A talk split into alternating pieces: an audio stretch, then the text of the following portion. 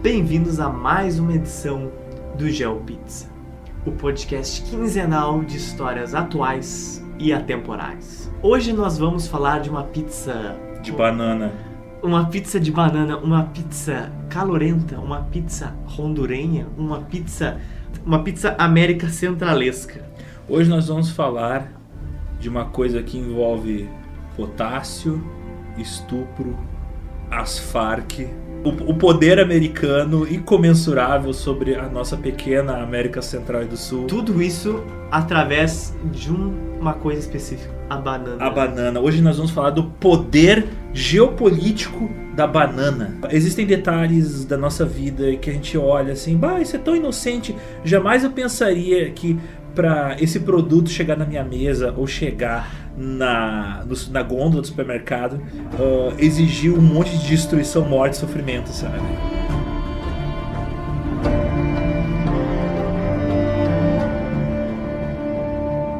Uma coisa assim que. Vamos fazer uma breve introdução do produto. Já por volta de 5 mil a.C., em Holy shit. Papua Nova Guiné. Sim, uma introdução. A gente vai ter que voltar um pouquinho no tempo. Just a little bit. 5 mil anos antes de Cristo, já em Papua Nova Guiné, os Papua Nova Guinenses já plantavam banana. E a banana veio para o Ocidente com o Alexandre o Grande. Cara, não sabia, né? Sim, sim, isso é muito engraçado. Ele comeu essa fruta na Índia e ele pensou: caralho, que fruta interessante, ela vem com um pacote fácil de abrir. Aí, vou plantar esta merda na Grécia. E aí a banana se tornou popular na Europa e no Mediterrâneo. Muito tempo depois, vendo que aquele monte de terra disponível era utilizável para plantar frutas que exigem calor, como por exemplo a banana, a galera começou a plantar banana na América Central, na América do Sul. Na América do Norte não dá por causa que a planta da banana meio que não se dá muito bem com aquele clima. Isso depois já da, da descoberta das Américas. Isso, isso já depois da, da descoberta das Américas. Então a gente passou por, sei lá, uns 7 Em- mil anos em de história segundos. em 5 segundos. Esse é o podcast, gente, acabou. É, tchau. Tá, alguns dados. Ah, a banana, a gente pensa, bah, a banana é tão comum, coisa e tal. A banana era um mercado de bi- bilionário. Por quê? 96% dos americanos comem banana. Caraca. Norte-americanos? Os norte-americanos. Jesus. Aqui, aqui no Brasil a gente come banana pra caralho. Mas eu acho que os americanos comem mais banana que a gente. Eu acho que sim. Apesar de que aqui é mais fácil, mais barata a banana.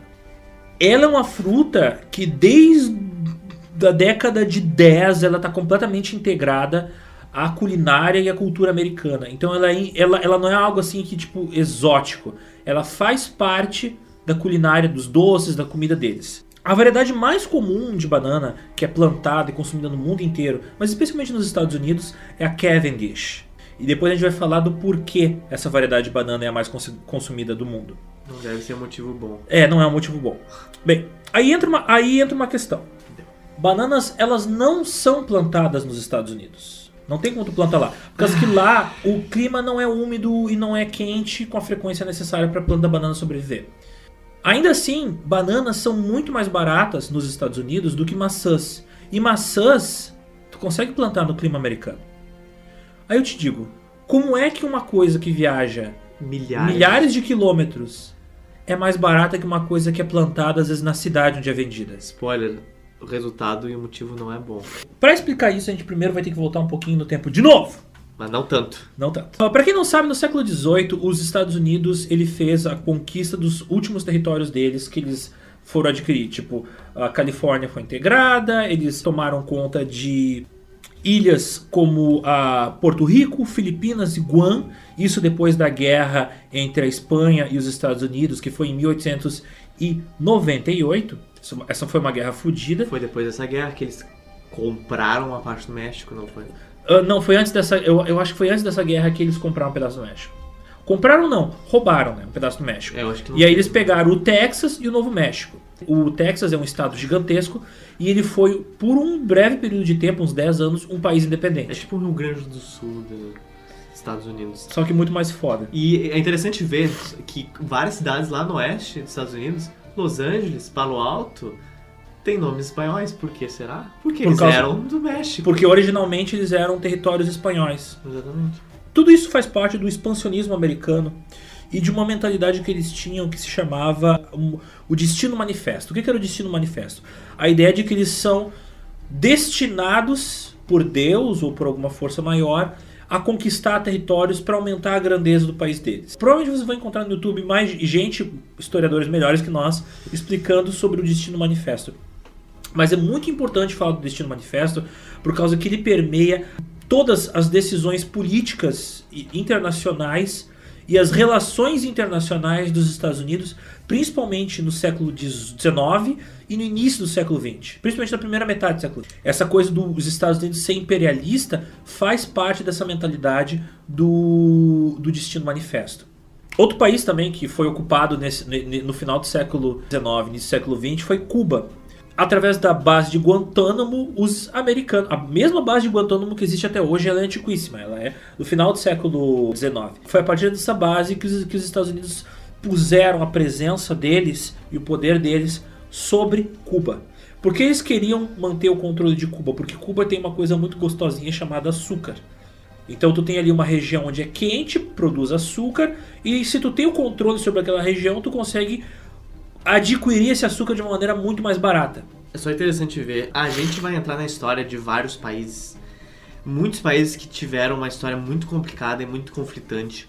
E alguns deles tiveram governos ou foram altamente influenciados depois por ideologias, por assim dizer, comunistas. E assim, isso não é passar pano para as atrocidades que aconteceram em vários regimes em todo o mundo que foram uma desgraça. Mas nenhum país começa com essa ideologia do nada. Eles tiveram algum motivo para iniciar isso e para ter uma grande raiva do imperialismo de outros países. Eu não vou, obviamente, entrar nesses assuntos agora, mas China, Coreia do Norte, Cuba, até mesmo o Vietnã, todos eles tiveram motivos para se tornarem governos comunistas e não foram motivos bonitos. Entrando em detalhes assim naquilo que o Zotes falou, muitas vezes esses países eram países pequenos e eles só tinham duas opções: ou receber apoio da União Soviética ou receber apoio dos Estados Unidos. No caso do Vietnã, isso aí tem no documentário do que saiu no retrasado no passado, é um documentário em 10 partes. E fala que o Ho Chi Minh, o líder da, do, do Vietnã do Norte, ele chegou a tentar entrar em contato com os americanos depois da Segunda Guerra Mundial para conseguir apoio americano para se livrar dos franceses. Sim.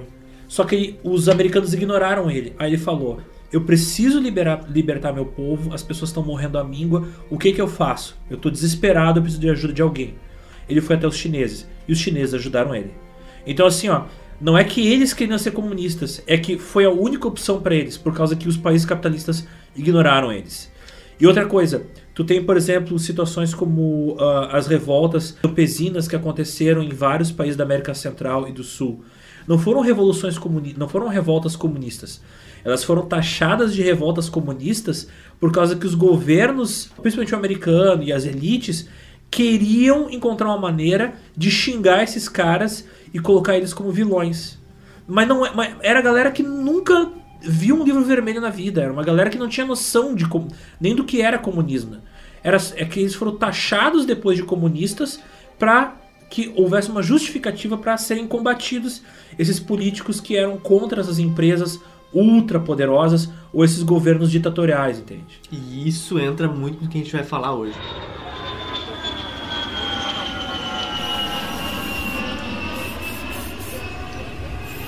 A nossa pizza começa bem no finalzinho do século XIX, mais especificamente em 1899.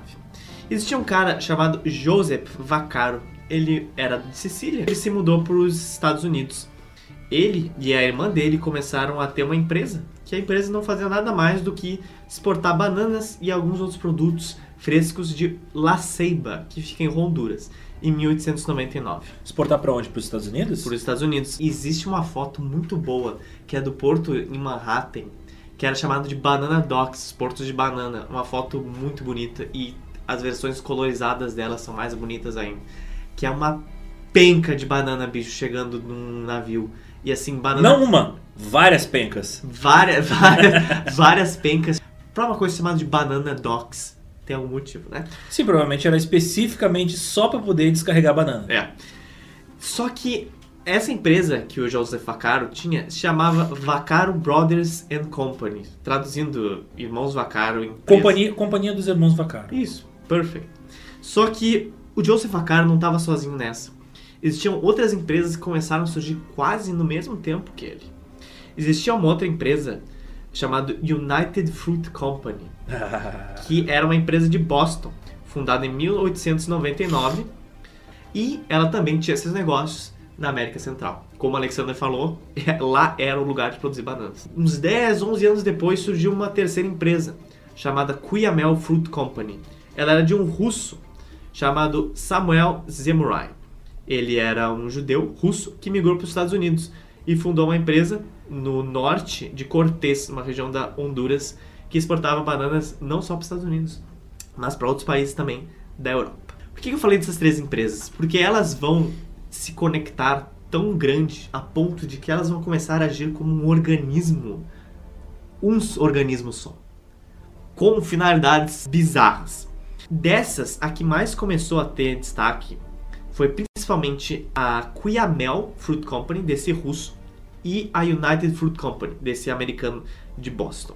Ela começou a fazer seus negócios na, em Honduras, na América Central. Ele começou a simplesmente ser conhecido lá como o cara das bananas. Ele era muito bem visto e ele dava, obviamente, uma parte do dinheiro dele para Honduras, afinal era onde ele estava.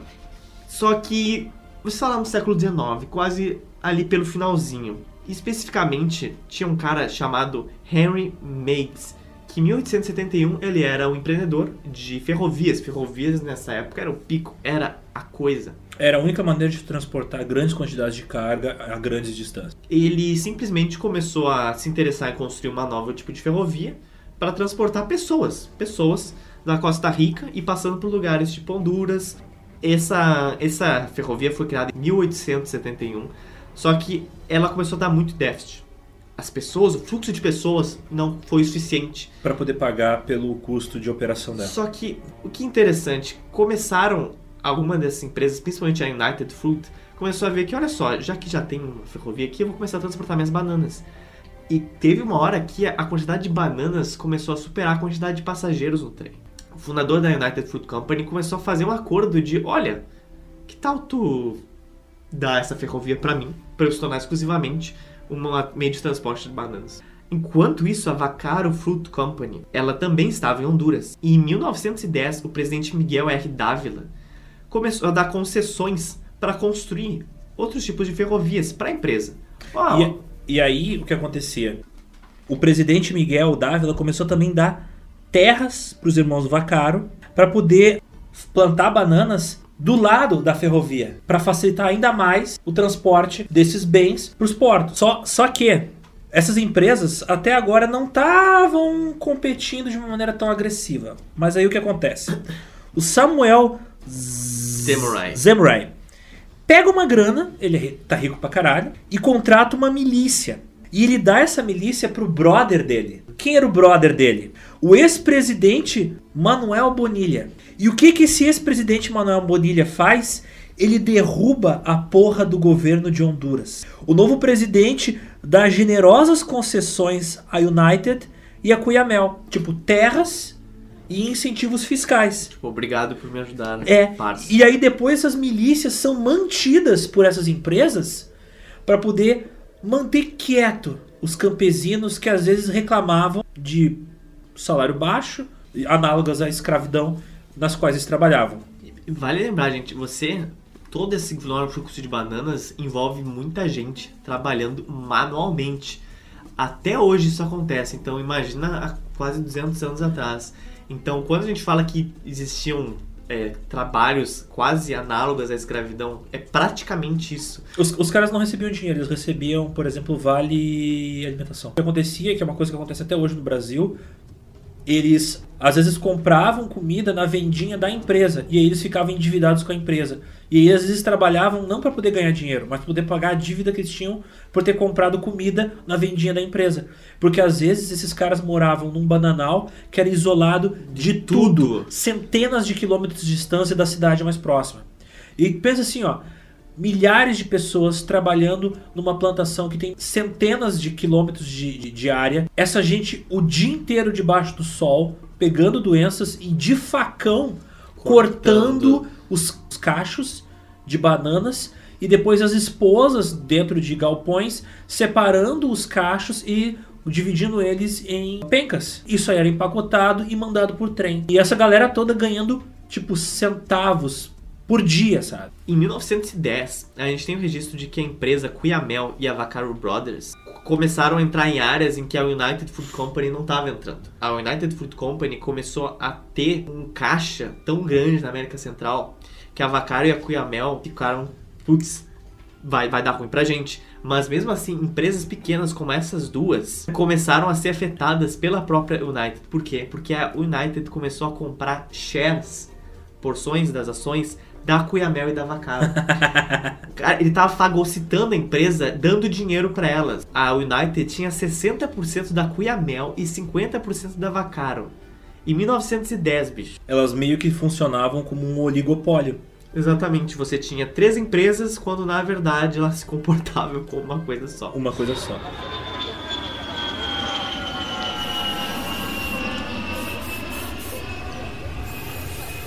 A gente está falando aqui desse período de final do século XIX, início do século XX. Então tem que pontuar alguns acontecimentos históricos paralelos à República, República Dominicana. 1903, 1904 e 1914 uh, houveram tentativas dos Estados Unidos de conquistar esse país, conquistar a República Dominicana. Isso através de colocando um navio no porto e bombardeando a cidade. Algo nada inédito para os Estados Unidos. É algo nada inédito para os Estados Unidos. Quem sabe um pouco da história disso já aconteceu em vários lugares, tipo Japão. É, não, estilo Estrela da Morte, tá ligado? Tu coloca tu, tua, tua super arma na beirada do planeta, ou no caso da cidade, e tu fica bombardeando de canhão. Só em 1916, quando os americanos mandaram os Marines, os Marines foram enviados em 1916 para ocupar. E aí a população se revoltou. Tentou lutar contra a invasão dos Marines. República Dominicana. Isso, na República Dominicana. Só que o que aconteceu? Os Marines, obviamente, tinham um poder de fogo muito maior e conseguiram abafar a rebelião. E daí, só muitos anos depois, o presidente Horácio Vasquez faz um acordo com os Estados Unidos, consegue fazer com que os Marines desocupem a ilha. Mas isso bastante tempo depois, se eu não me engano, já na década de 30. Nessa região também, outro país, a Nicarágua, ela também teve uma treta com os marines invadindo a ilha, né, tomando conta da ilha, e eles saíram de lá só em 1933. E as aventuras dos americanos na América do Sul não param por aí. O Haiti, em 1900, seis presidentes em seis meses. O Haiti é um dos países que mais trocou de presente na história. Sim, isso em 1900, em seis meses, tiveram seis presidentes em seis meses. Por causa que existiam brigas políticas absurdas. E tu tinha milícias brigando umas com as outras, onde tu não tinha tipo um lado, tu tinha, sei lá, sete lados diferentes de uma mesma Sim. briga. E aí o que aconteceu? Essas brigas internas do Haiti deram tanta merda que parte do conflito acabou invadindo a República Dominicana, que faz fronteira com o É, Haiti. que faz fronteira, que é do lado. né? É ali do lado, é, é é a mesma ilha, é Sim. uma metade é o Haiti e outra metade é a República Dominicana. Sim. E aí os americanos que tinham controle do, da República Dominicana falaram: não, aqui no meu território não vai ter briga. Oh. E aí pularam o murinho, passaram a fronteira. E o que aconteceu? Ah, como a maior parte da população era negra, eles começaram a impor as leis raciais que existiam naquela época. Então pensa assim, ó, 90% da população segregada, famílias inteiras perdendo suas terras por causa que eram negros, e os americanos falaram, não, tu é preto, tu não pode ter terra. Gente que morava no interior, que vivia da terra, teve suas terras confiscadas, e por isso o Haiti foi tipo, dentre essas colônias americanas, foi o país que teve o pior tratamento. Lá teve as fotos dos, dos massacres que tiveram por lá, do sofrimento que, pessoa- que o pessoal teve. É tipo é absurdo. De novo, por causa que os americanos eram ra- racistas pra caralho naquela época. Sim, e, imagina e- ainda no início do século XX. Sim, 1900 isso, cara. E aí o que aconteceu? As milícias que antes estavam brigando pelo poder do Haiti se uniram e tentaram lutar contra os americanos. Mas, de novo, o poderio militar americano era tão fodido que não tinha como enfrentar. Sim, como é que o Haiti vai vencer dos Estados Unidos? E aí o Haiti só foi libertado em 1934, quando, quando Franklin Delano Roosevelt ele começou a implementar aquela política dele, não conquistar os países, mas ser brother dos países. A política da boa vizinhança, que inclusive o Brasil fez parte dessa política da boa vizinhança. A industrialização para valer do Brasil começou por causa, por causa do apoio que o Brasil recebeu do Franklin Delano Roosevelt. E aí, como eu te disse, só em 34 é que o, as tropas americanas desocupam o Haiti. Então, essa história dos americanos ficarem ocupando países e mandando neles é a tempo, gente. É muito tempo. E pior que tá, eu, eu fico às vezes meio puto, não é bem essa palavra. Às vezes, como as pessoas banalizam alguns assuntos tão delicados. E todo mundo tem um pouco de noção na sua cabeça que norte-americano é imperialista, mas às vezes esse discurso é convertido para algum tipo de ideologia específica e algumas pessoas ficam tão putas com isso que elas ignoram, elas levam aquilo como falso, tipo, ah, de novo esse discurso, sabe? Mas, cara, qualquer página que você for pesquisar isso vai dizer a mesma coisa que a gente está falando aqui. É, eram coisas absurdas. E vai lembrar, início do século XX, gente, ainda tinha muita gente sendo escravo.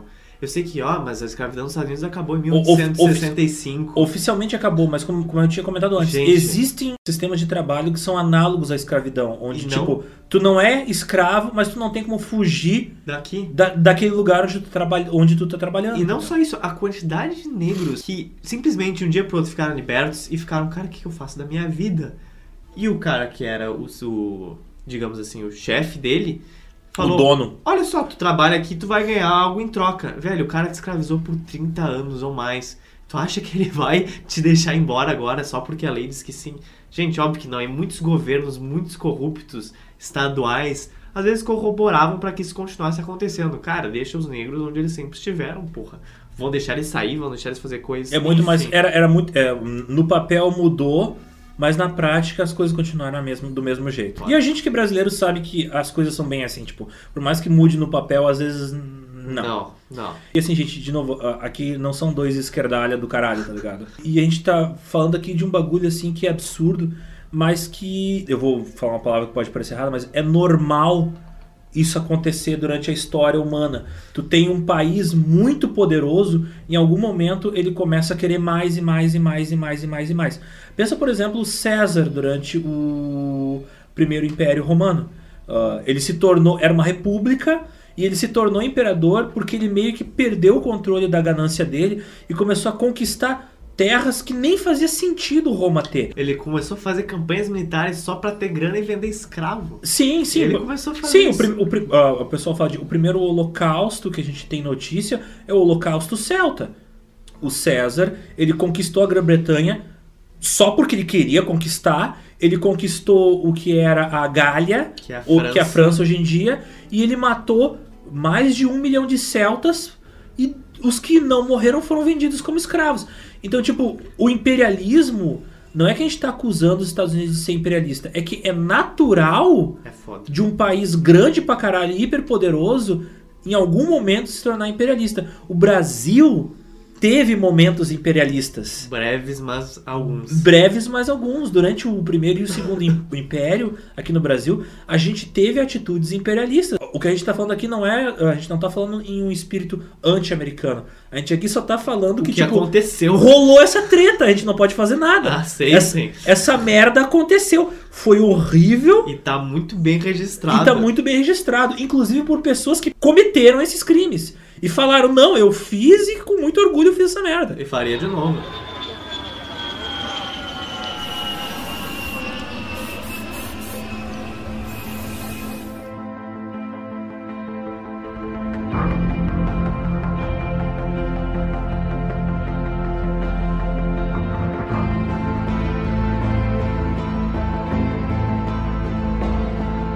A gente tem um relato da Embaixada de Honduras dizendo em 1916 que o território controlado pela Cuyamel Food Company é praticamente um país dentro do país de Honduras. Ela tem milhares de empregados, plantações, operários, é, trens, estações de trem, navios, é, sistemas de encanamento, sistemas de energia, comissários, clubes de jogos e casas para os próprios empregadores. Gente, tipo, é literalmente uma cidade. É um país bom, o cara falou tudo. Em 1920, uma das terras que foi dada à Cuyamel Food Company começou a literalmente falar: Olha, cara, já que tu é tão bom nisso, que tal tu simplesmente começar a construir as minhas ferrovias? Que tal tu começar a construir também as minhas é, telefonias. E aí que tá, gente. Cuyamel Fruit Company, como eu falei, ela tinha metade quase, era da United Fruit Company. Então, você falar isso para Cuyamel é você falar isso para United. E falar isso para United é você falar para as três empresas, para Cuyamel, para Vacaro e para United.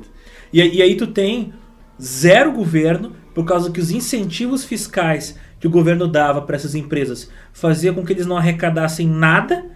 Os cofres públicos não tinham dinheiro nenhum para poder construir estrutura e toda a estrutura do país, tu vê, telégrafo, telefone, estradas asfaltadas, trem, navios, tudo era construído por essas empresas. Essas empresas basicamente eram donas dos países. E não só em Honduras, a gente está destacando Honduras, foi onde a semente foi plantada. Mas ela também estava na Costa Rica e na Guatemala. E aí, Zotes, eu te pergunto, o que acontece se aquelas pessoas que trabalham para essas empresas e ganham pouco ficam putas e se revoltam? Uh, greves e revoluções. As companhias pediram ajuda para o governo americano uh, para poder mandar tropas para o Panamá, República Dominicana, Haiti, Nicarágua, Honduras e até mesmo para o México. Onde, onde essas empresas iam, elas pediam apoio do governo americano para poder utilizar tropas para silenciar as populações que se revoltavam contra o fato de que essas empresas escravizavam gente. Caraca. Os Estados Unidos, em 1903, ajudou a independência do Panamá, que era um, país, era um pedaço de terra que pertencia à Colômbia. Por quê? Por causa que ele queria tomar conta do Panamá para poder criar o canal do Panamá. Praticamente, a cidade então, assim, do Panamá tu... é uma colônia americana. É uma colônia americana. Até hoje, bicho, eles usam dólar. Sim, eles trocaram a moeda do país por dólar. Exatamente. Então, assim, ó, tipo, nunca é de graça. Sempre tem um interesse ali. Então, são coisas assim que estavam rolando. Gente, em 1903, as empresas existiam há uns 20 anos. É e, e muito elas... pouco tempo para conquistar um continente inteiro as empresas começaram a se expandir mais para baixo, começaram a ir para o Panamá, começaram a ir para a Colômbia. Então a gente tem, já avançando um pouco na timeline, em 1928 aconteceu um evento bem triste, mas essas pessoas revoltadas e praticamente escravas começaram a falar: Cara, eu cansei de, de trabalhar para cartel, eu cansei de receber pouco, porque, porque o que acontecia, a, como, a gente, como eu tinha comentado antes, as pessoas não recebiam em dinheiro, recebiam em vale alimentação. O vale alimentação tu só conseguia gastar com a empresa. Tu não tinha acesso à saúde, tu não tinha acesso à educação, tu ganhava menos que o necessário para te alimentar, tu não tinha dinheiro para poder comprar roupa, tu muitas vezes passava fome, tu não tinha outra opção de trabalho, tu só podia trabalhar para aquelas empresas passava muita, muita, muita, muita pobreza e muita dificuldade e tu só tinha como opção trabalhar para essas empresas. Por causa que quem tinha uma fazendinha teve a fazendinha roubada ou comprada na marra é. por essas empresas. Então era um pessoal que não tinha terra, não tinha nada e dependia exclusivamente das empresas. Então o pessoal em algum momento ficou puto. Então, assim, ó, pensa, você tá na América Central. Vamos supor, eu estou em El Salvador, que é do lado de Honduras praticamente.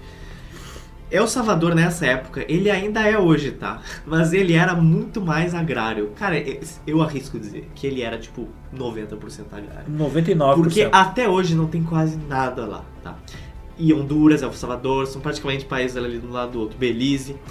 Você tá lá trabalhando, cara, só tem coisa rural. E o que envolve rural envolve essas empresas. Ah, eu vou me mudar, eu vou para outro lugar conseguir trabalho. Tá, só que olha só, tu tá em Honduras.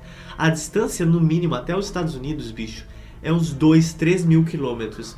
Para colocar em perspectiva, o Brasil, do Rio Grande do Sul, do Chuí até o Pará, tem 4 mil. Então, bicho, tu vai ter que atravessar praticamente um Brasil inteiro para conseguir emprego, para cima ou para baixo.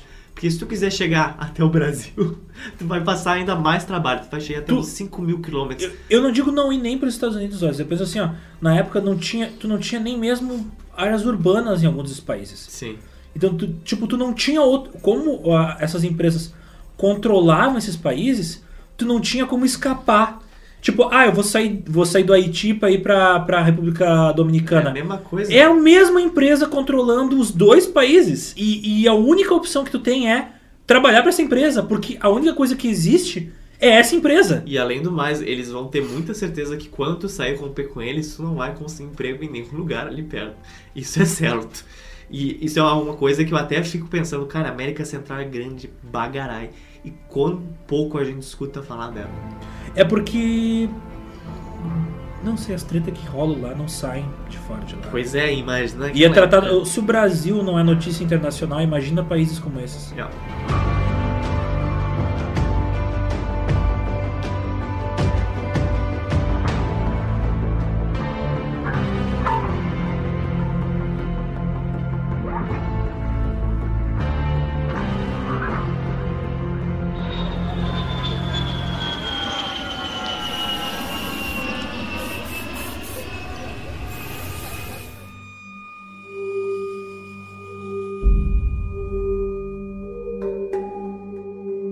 Dezembro de 1928. Trabalhadores se organizam em uma greve pedindo melhores pagamentos, melhores condições de trabalho e pedem para serem pagos em dinheiro. E eles pedem 8 horas de trabalho. Tipo, eles pedem 8 horas de trabalho. Eles provavelmente estavam trabalhando 12 horas. Enfim, esse se tornou o maior movimento trabalhista da história da Colômbia até então. Membros radicais do Partido Liberal Colombiano participaram do movimento. Bicho, foi uma coisa que todo mundo praticamente concordou em se levantar contra. E aí, em 6 de dezembro de 1928, tu tem uma demonstração, uma manifestação grande acontecendo. É, essa manifestação, ela não durou muito tempo. Por quê?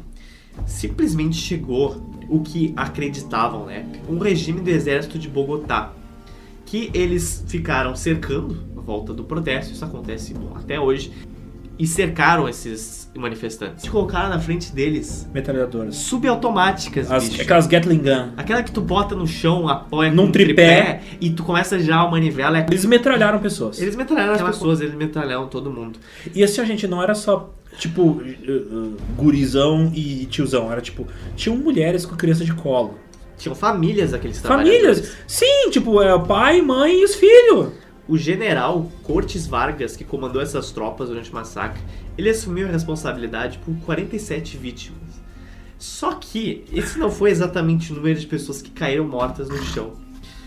Estudo, um estudo realizado em 1929, depois, reuniu várias estimativas apresentadas por historiadores que disseram que o número ia de 800 a 3 mil mortos, acreditando que vários outros desses corpos não foram encontrados porque eles foram lançados no mar. Sim, eles, eles carregaram. Assim como tu carrega lixo num caminhão e joga num depósito, o exército pegou e colocou pilhas e pilhas de corpos das vítimas ah, em caminhões, levou até o porto e simplesmente jogou esses corpos no mar. Isso assim, ó, com vista pro navio, pro destroyer americano que tava fazendo escolta ali. Ele tava literalmente, olha só, tô dando uma banda aqui, que coincidência, um protesto bem quando eu estou aqui.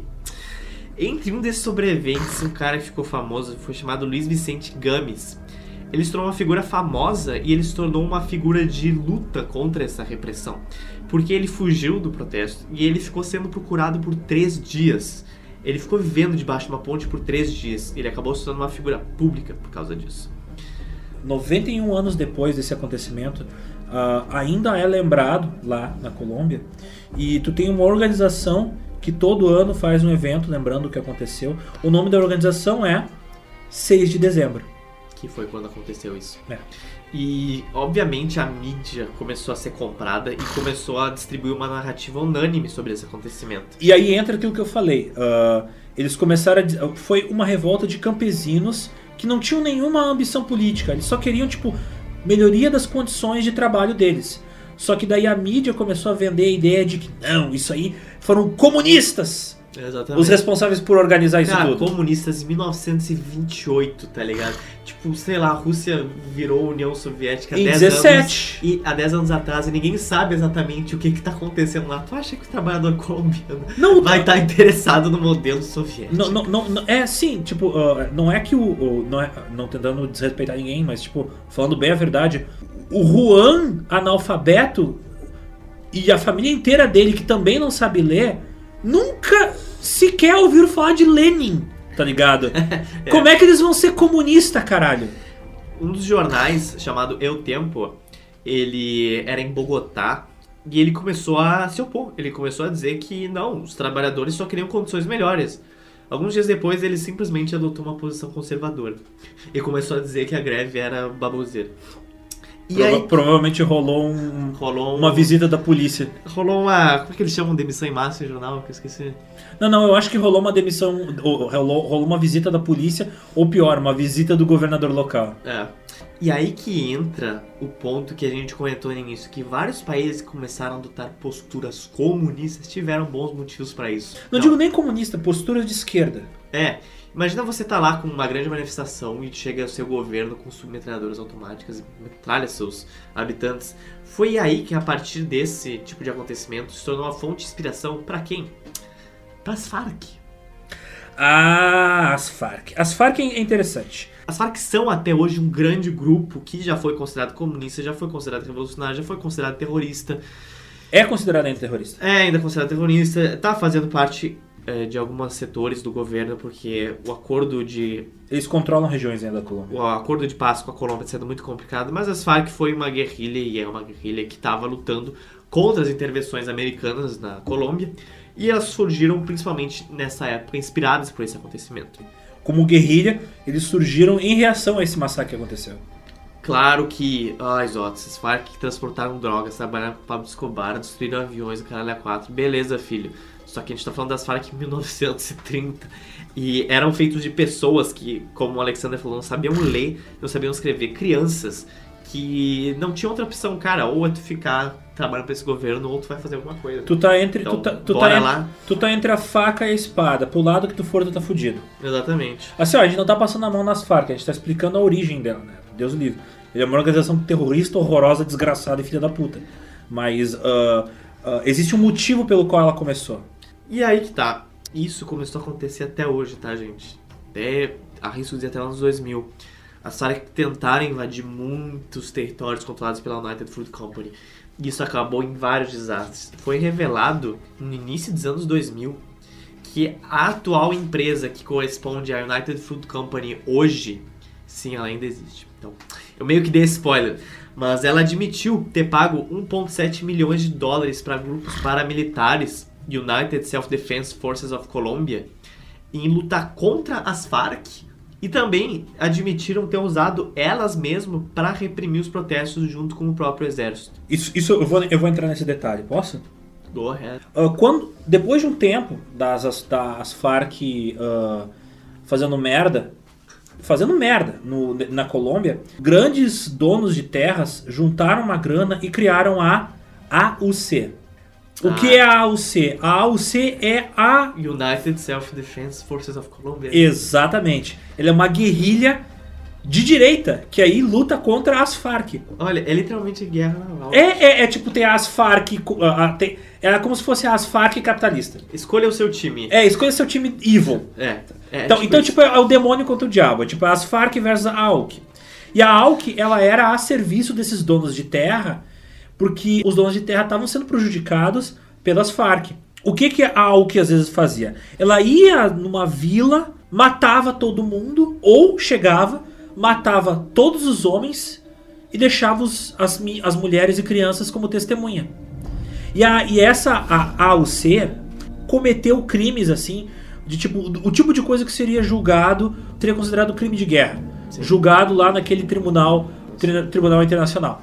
Tipo, eles faziam coisas assim nível África, de guerra fodida. E Eles tinham a prática de ah, chegar numa vilinha que eles desconfiavam que tinha informação das Farc, iam lá, mantinham todo mundo, apontavam arma para a cabeça das pessoas, surravam os homens, às vezes matavam os homens, estupravam as mulheres, eles iam lá e cortavam um pedaço das pessoas. Ah.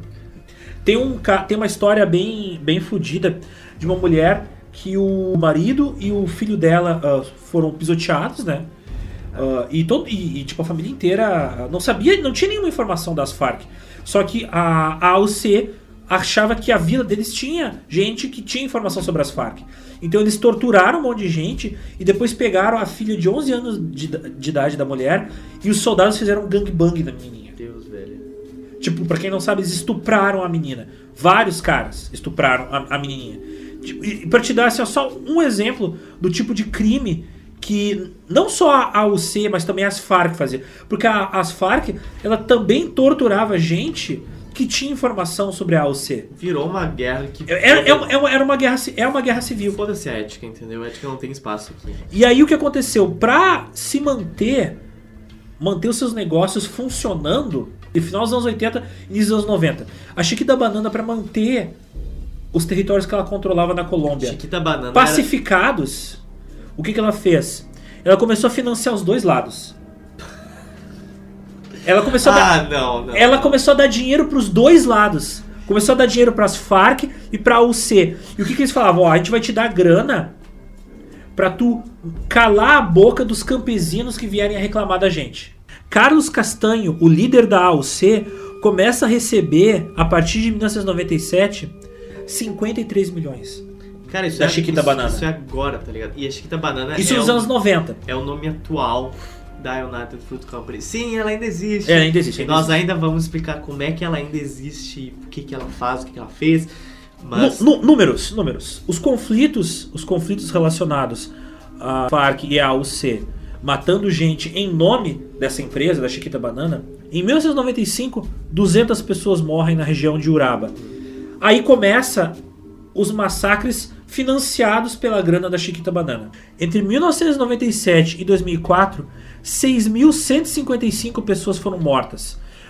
Que tipo de pessoas foram mortas? Gente que ah, protestava contra a influência dessa empresa na região, gente que pedia melhores condições de trabalho, gente que podia, pedia por melhores salários, sindicalistas, políticos, jornalistas e mais de 60 mil pessoas foram expulsas do local onde elas moravam. Muitas vezes dentro dessa situação, tipo, a empresa chega no lugar e é assim, ó, ó, vou te dar 10 pila pelo teu, pelo, pelo, teu, pelo teu sítio. Ah, mas eu não quero vender o meu sítio. Tem certeza que não quer vender teu sítio? Aí, aí o Sean com essa arma aqui do seu lado, É. será que com certeza? Gente, E- isso e- tá documentado, tipo, a gente não tá inventando. Não, isso, isso, isso aí não é, não é loucura, tá, gente? A empresa aí- falou, olha, eu fiz isso. A- a- meio que a empresa teve que admitir em algum momento. Eu, isso aí eu vou entrar depois. Entre 1991 e 2006, se- 668 pessoas foram mortas, ah, especificamente pessoas dessas organizações ah, de trabalhadores. Aí, no caso, só, só sindicalistas foram mortos, cerca de 668. E em 2007, o Departamento de Justiça americano obrigou a Chiquita Banana a pagar 25 milhões em multa por financiar terrorismo. O próprio governo americano admitiu Ai, que uma empresa americana estava financiando terrorismo. Olha só, eu tentei te ajudar, mas Ni- assim, ó, fez e muita ninguém, merda. ninguém foi preso e, É. nem- e nenhuma das famílias das vítimas recebeu nenhuma compensação. Gente, pensa que 25 milhões pra uma empresa que existe há mais de 100 anos. Uma empresa indústria fucking bilionária. bilionária, velho. Isso é tipo 25 milhões eu gasto em janta. o- o- na, na década que se seguiu depois, nos 10 anos que seguiram depois do atentado de 11 de setembro, começou a acontecer um movimento nos Estados Unidos de pessoas, de, de famílias das vítimas do 11 de setembro, de tentar criar uma lei onde, por exemplo, ah, digamos que o Zotes é meu irmão. Aí ele morreu nas Torres Gêmeas. Eu poder processar uma empresa que ajudou a financiar o ato terrorista que matou meu irmão. Aham. Essa lei eles estão tentando passar no Congresso há muito tempo, mas a Chiquita Banana gastou 750 milhões em lobistas para tentar barrar essa lei por causa que eles, uma empresa que vende banana, financiou a AUC e as Farc. Tipo, em 10 anos, entre 1989 e 1999, a Chiquita Banana pagou 1 milhão, 1.7 milhão de pila para as Farc. Dólares. É, 1 milhão, 1 milhão, ah, 1,7 milhões para as Farc. 5, milhões de pila. É, assim, é entre 1.7 e 5 milhões o número, ninguém tem muita certeza. Porque, de novo, That's great. são, é financiamento de terrorismo. Não é o tipo de coisa que tu coloca nos teus livros e publica no jornal. Um cartório e autentifica. É. E em 1997, a Chiquita Banana é quando ela começa a financiar também a AUC. E mesmo depois do ato patriótico, que é uma lei americana que tipo, proíbe uma empresa americana fazer negócios com países que, que têm organizações terroristas, mesmo assim, a Chiquita continuou financiando a AUC. E assim, ó, Tu tem casos, por exemplo, do uh, cinco missionários americanos e um geologista que estavam na Colômbia para poder ajudar em alguma ONG lá. Chiquita Banana foi processada pela morte desses caras. Caralho. E o processo ainda tá rolando, tá ligado? Ele, a Chiquita Banana fala que eles tiveram que. Eles admitem que eles pagaram essa grana pras Farc e pra UC. Sim, sim. Mas eles falam assim que, tipo, ah, a gente teve que pagar por causa que se a gente não pagasse, a gente não ia conseguir garantir condições de segurança para os nossos trabalhadores. Bullshit. Os caras- Eles pagavam as Farc e a AUC para calar a boca de quem reclamava na Colômbia da Chiquita Banana. Cara, essa empresa deve ter um PIB maior do que tanto país. A gente falou esses dados porque eles só foram revelados, bicho, no início do século um. XXI.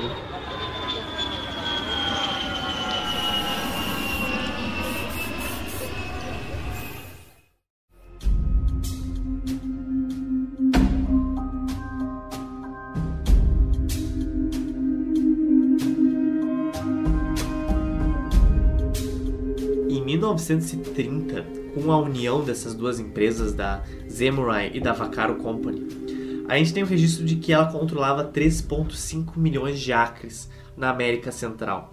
Ela era a empresa que mais tinha terra em toda a região. E foi aí que surgiu um termo que começou a caracterizar e ser referido à América Central como um todo. Que termo é esse?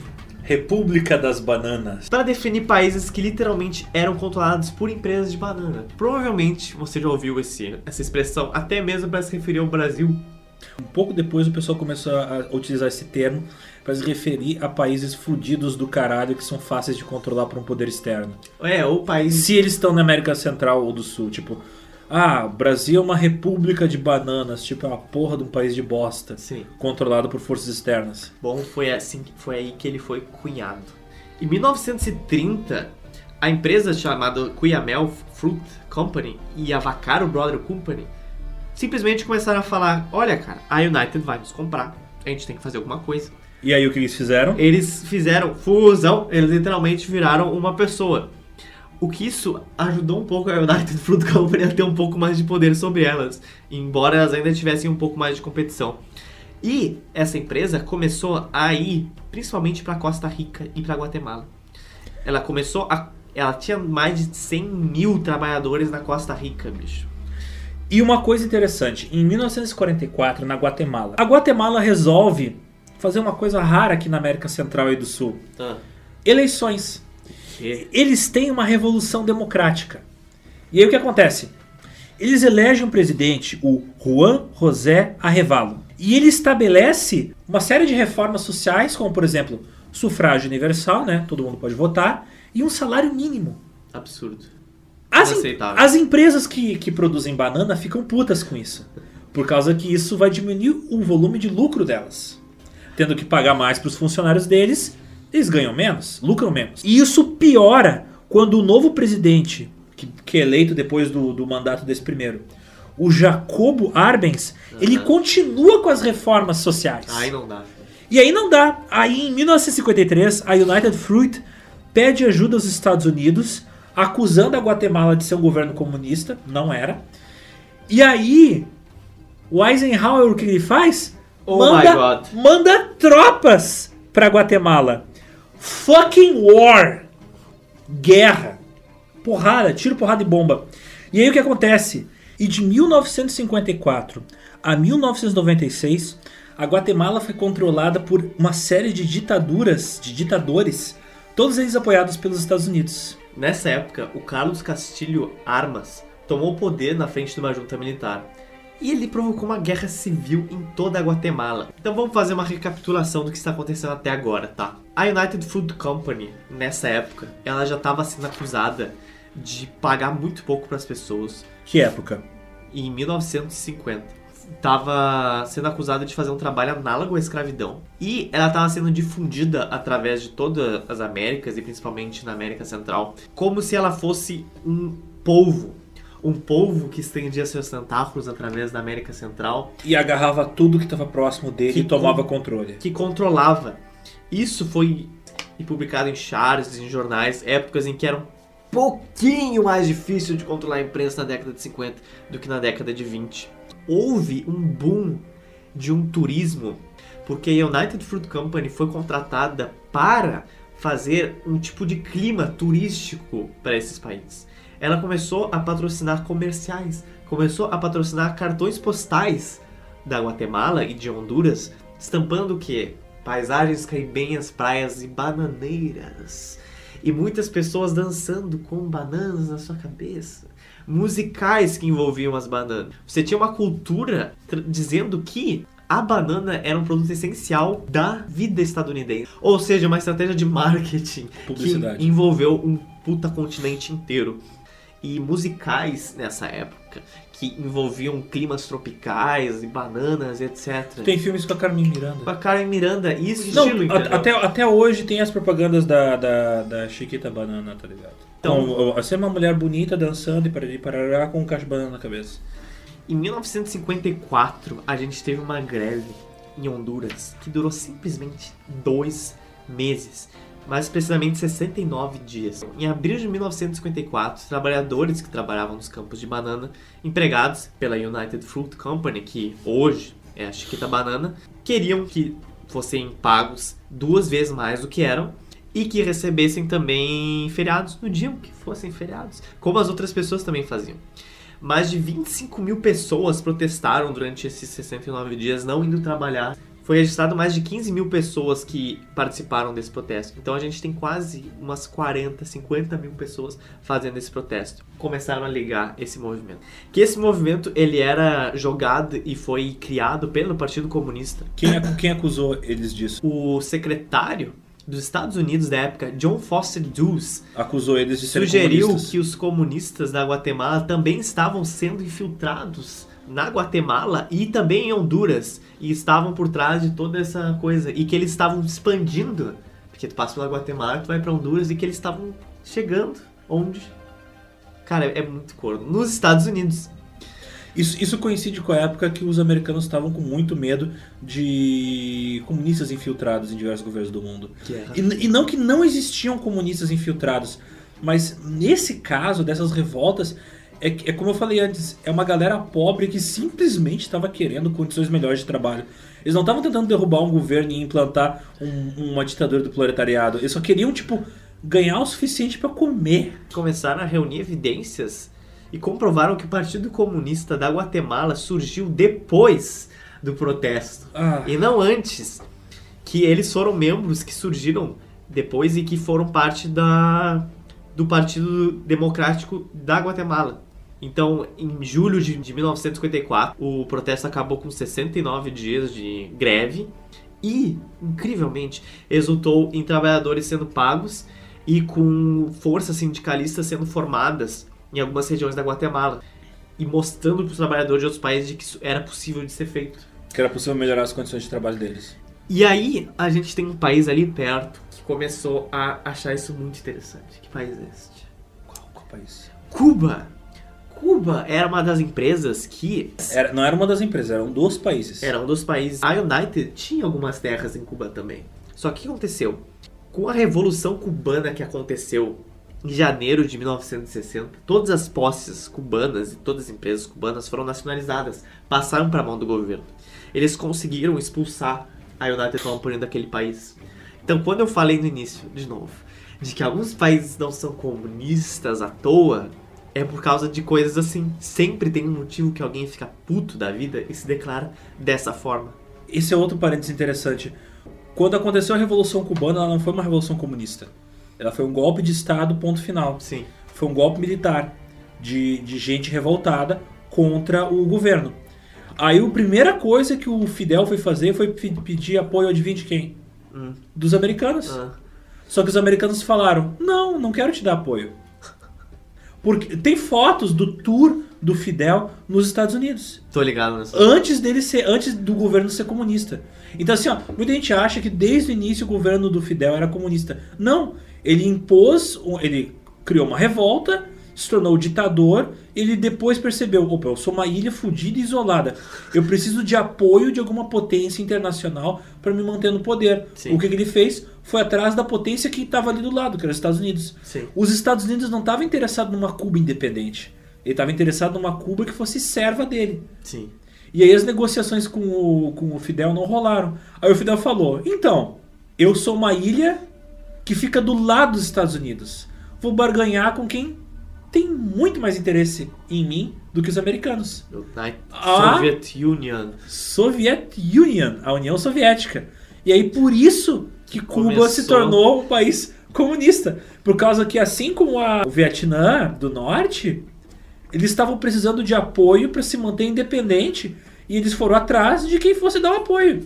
Que veja? Então, então é uma questão de conveniência muitas vezes, não é uma questão de ideologia. Surpresa, a gente já teve um golpe em Honduras, como tu mencionou. Só que isso não é o suficiente. Não é o suficiente. Por que, que não é o suficiente?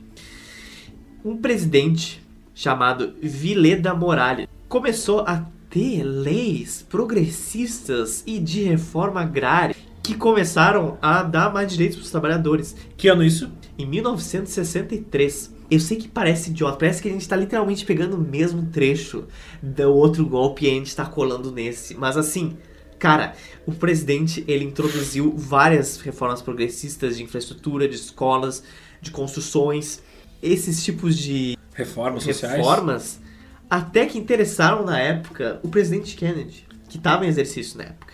Mas mesmo assim, o que, que a United Fruit Company fez? Ela fez uma aliança junto com o governo militar, resultando em um governo, em um golpe de 3 de outubro de 1963. E, Dez- derru- e derrubou outro presidente.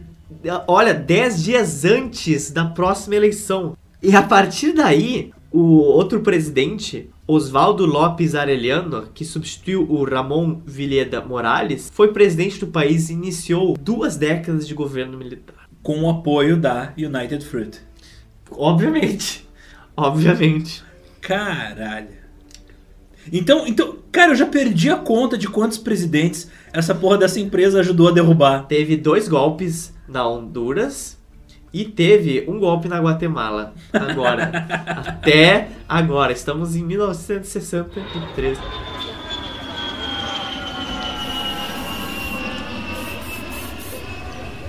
Vamos pular para 1976. Em 1976, o CEO, o boss, o chefe da United Fruit, ele resolve pular da janela do seu edi- do edifício onde ele trabalhava Manhattan. e morre. E o que acontece? A empresa é comprada por um outro cara e aí ela se torna a Chiquita Banana. Mas tem mais coisa por trás dessa história. Fala, Isotes. Como a Alexandra falou, esse cara não se matou à toa. Por dois motivos. Ele se matou às 8 da manhã. Pra tu se matar às 8 da manhã, tu tem que estar muito certo do que tu quer fazer na tua vida. Tu não tá, tipo, não é tipo 8 da noite, sei lá, 3 da manhã. É às 8 da manhã. E ele Não, estava... i- is not a- não é um suicídio casual. É um suicídio que, tipo, que tu anotou na tua agenda. Ele pulou do 40... Meu Deus. Quadragésima? Isso, ne- não tem nem prédio nessa altura aqui, então eu não sei falar essas coisas. 44 é, andar do Pan Am Building em Manhattan. Caralho, esse prédio é lindo. Não só isso. Caralho, sabe qual é esse? Sim, sim, o Penn Building é o prédio da Penn. A Penn era, tipo, a empresa top de aviação que se fudeu nos anos 90. Caralho, tem que te levar pra lá. já. Enfim, não só isso, cara, ele teve muita dedicação em se matar, porque a, a- o vidro era a prova de, de bala. O filho da puta é, conseguiu quebrar ele, uma parte com a maleta e outra parte com aqueles machados de, de incêndio. E aí ele pulou e caiu na Park Avenue. Tipo, apenas isso. Park Avenue, que É. tipo é, é a Park Avenue. Isso. É, um cara caindo nos oito da manhã assim, pum, do 20, não, 44 andar. Não matou ninguém na queda? Cara, eu acho que não, se mataram, cobriram com certeza, né? Não, porque, pô, que, que filho da puta, né? É um perigo. É a hora que o pessoal tá todo mundo indo pro trabalho. Nem, nem pra se matar com consciência, né? Se matasse de noite que não tem ninguém na rua. Ah, o que, que aconteceu? Por que, que esse cara fez isso? Bom, a United começou a enfrentar alguns problemas.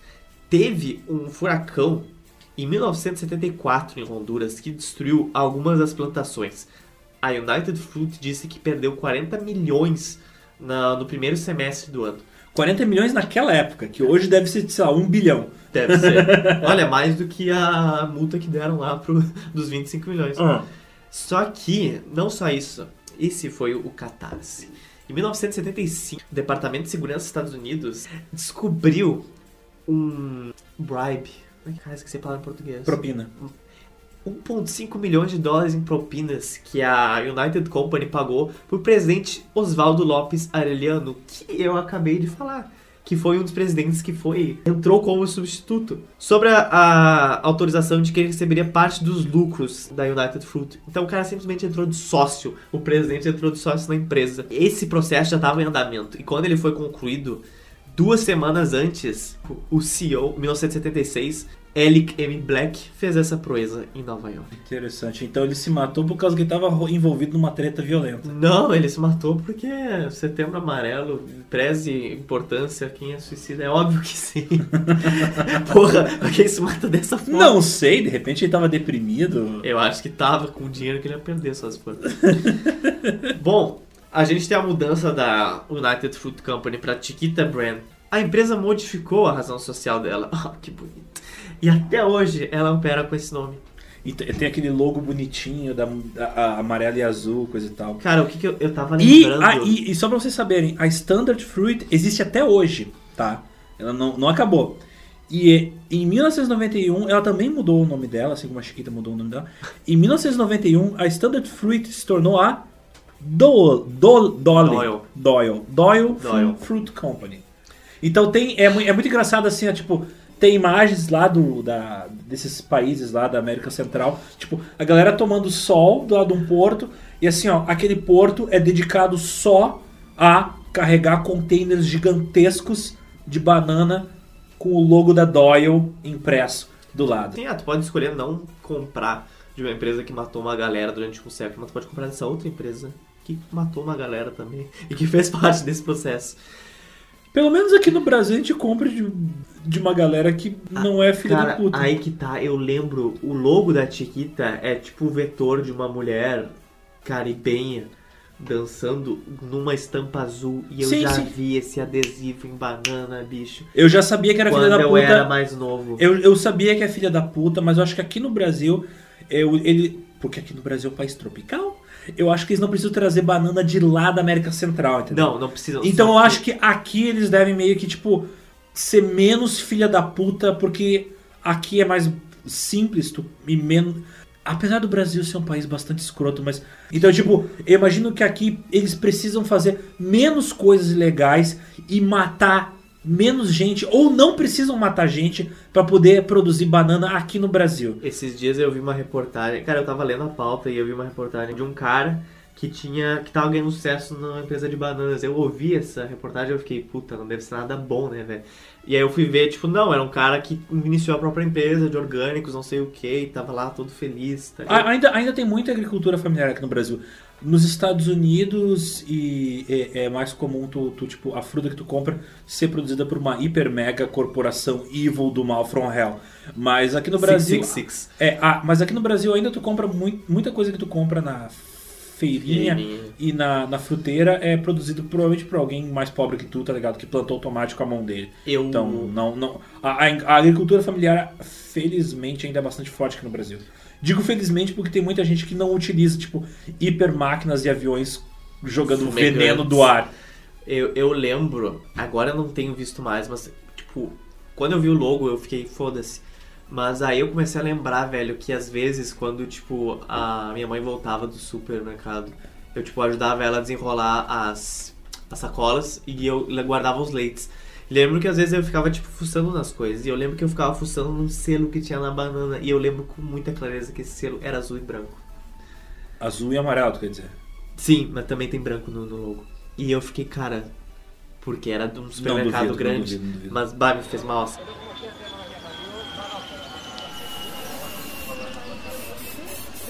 Então, recapitulando, a gente tem até agora, nós estamos em 1976, ah, onde o CEO acabou de se matar.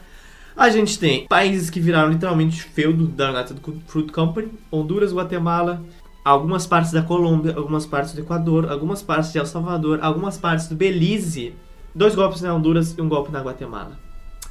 Eu acho que dá pra botar mais golpe aqui. Eu acho que, tipo, Acho, acho que eu cabe, acho que, tipo, acho que tá- cabe, acho que cabe mais democracia americana, Eu entre acho- aspas, aí. Lembra que um dos motivos do CEO se suicidar foi que ele pagou propina pro um dos presidentes que também estava na Honduras, Oswaldo Lopes Aureliano.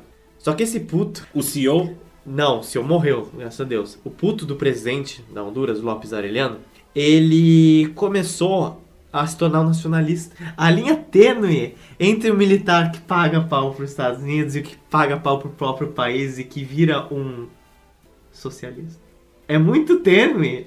Então, o cara nacionalista que tava lá no poder por causa dos Estados Unidos começou a se nacionalista e começou a demandar coisas da United Food Company e começou a piorar a diplomacia entre Honduras e entre os Estados Unidos. Em 1975, dia 22 de abril de 1975, o presidente levou um golpe do seu general, Juan Alberto Melgar Castro, em abril. Esse golpe foi chamado de o escândalo Banana Gate, expostos pela, pelo Departamento de Segurança dos Estados Unidos em 75. Esse foi um dos motivos que o CEO se suicidou, que foi descoberto algum tempo depois. Gente, Honduras teve quatro golpes de Estado desde o século XIX, sendo que três deles aconteceram pela United Fruit Company. Por responsabilidade da United Fruit Company. Três deles. E um deles aconteceu em 2009, que é tipo... What? 10 anos Ontem, sei lá, é. é? Cara, parece que é uma coisa normal. Então a gente chegou nos anos 90. A gente tem quatro empresas do ramo bem famosas: a Chiquita, Del Monte, Doyle e Flaffys. Essas empresas são de países diferentes, americanas e irlandesas. Eles são as empresas mais lucrativas do ramo. E a, olha só, aí a gente entra numa merda muito nacional. Quando eu comecei a ver essa porra, eu fiquei, não, tipo, o Brasil não vai estar metido nessa Claro que o Brasil tá metido. Cara- de alguma maneira está. Chiquita queria se unir com uma dessas empresas, a Flaffys, e com a Doyle, mas ela acabou não se fundindo. E ela foi comprada por um outro grupo. Sabe que grupo é esse? Ai, não. A Chiquita foi comprada por um grupo. Qual grupo? Grupo Safra. Ah! Caralho, os Rockefeller brasileiros. O grupo Safra Cara, É o, gru- o dona- gru- o grupo Safra, a gente precisa fazer um podcast só, sobre, o ele. grupo- Cara, eles são literalmente os Rockefeller. Eles são Brasil. tipo o Imperador Palpatine do Brasil. Um dos fundadores, em 1890, o cara já era milionário. Eu vou pra uma linha de raciocínio muito simples. Se tu é rico em 1890, tu é um filho da puta muito grande, entendeu? eu, desculpa, gente, eu não consigo ter outra visão dessa Não, não, não. Ou, ou tu, ou tu inventou uma coisa muito Ok, revolucionária, Isso. como por exemplo o cara que inventou a borracha vulcanizada, que ele se fudeu e inventou uma coisa revolucionária, ou tu, tu emprega trabalho escravo. Só tem essas duas opções pra tu ser podre de rico Qual dessas- 1800 e tiririru Qual dessas será que o Grupo Safra faz parte? Descubra em breve. Mas enfim, o Grupo Safra é dona da Chiquita. Caralho! Só que olha só, eles, é como se eles tivessem comprado Hitler. Cara, só que olha só, elas também são. Compraram a Cultrale. Tu tá ligado na Cultrale? Não. A Cultrale é uma empresa de suco de laranja. Ela só é responsável por um terço mundial do suco de laranja no mundo e também da distribuição da laranja. Eu só quero dar um briefing, tá? Porque eu fiquei muito chocado quando descobri isso. O Grupo Safra, ele é um conglomerado brasileiro, tá? Quando tu chega nessa definição é porque fudeu. Conglomerado é porque... Conglomerado fudeu. Fudeu, velho. E, e- Evil Motherfucker Co- Corporation. Tipo assim, em 2100 vão estar descobrindo o que essas empresas estão fazendo hoje. Eu tô falando, tipo, sério, gente. Porque a gente tá falando coisas que aconteceram há quase 100 anos atrás. A gente tá tem coisas que a gente tá descobrindo agora das merdas que essas empresas fizeram. Então, tipo, daqui a 100 anos Os nossos sucessores vão estar falando da gente. vão estar falando da- da- das, das merdas que estão rolando agora e que ninguém sabe. Um conglomerado brasileiro formado por empresas da propriedade de Joseph Safra. E são os maiores conglomerados do mundo, obviamente do Brasil também. Ele está presente em 125 países. Ah, óbvio. A sede fica na Avenida Paulista. o CEO é um cara que nasceu com 38, o Joseph Safra. Banqueiro, empresário e filantropo libanês, naturalizado brasileiro, fundador do Banco Safra, que chegou no Brasil em 62, com uma fortuna estimada de 25 bilhões de dólares em 2019, ou seja, quase 100 bilhões de reais. Foi considerado o homem mais rico do Brasil e o 37 do mundo. O que, que o Grupo Safra tem? Eles têm o Banco Safra, eles têm o Safra National Bank of New York, Bank Jacob Safra da Suíça, Banco de Luxemburgo, bu- bancos da França, banco nas Ilhas Camões, bancos de turismo, a Tiquita, a J Safra Telecomunicações e tem um prédio em Londres que ele é um dos mais icônicos, que ele é chamado de um pepino, tá ligado, Ah, né? sim, sim, sim. É deles. É deles o prédio, bicho. Cara, eu, eu- eu nunca ia imaginar que o prédio que eu vi durante um tempão, que coisa bonita, que coisa inglesa, É brasileiro. é brasileiro. Tá? Sim, pra meter uma pica no meio de Londres.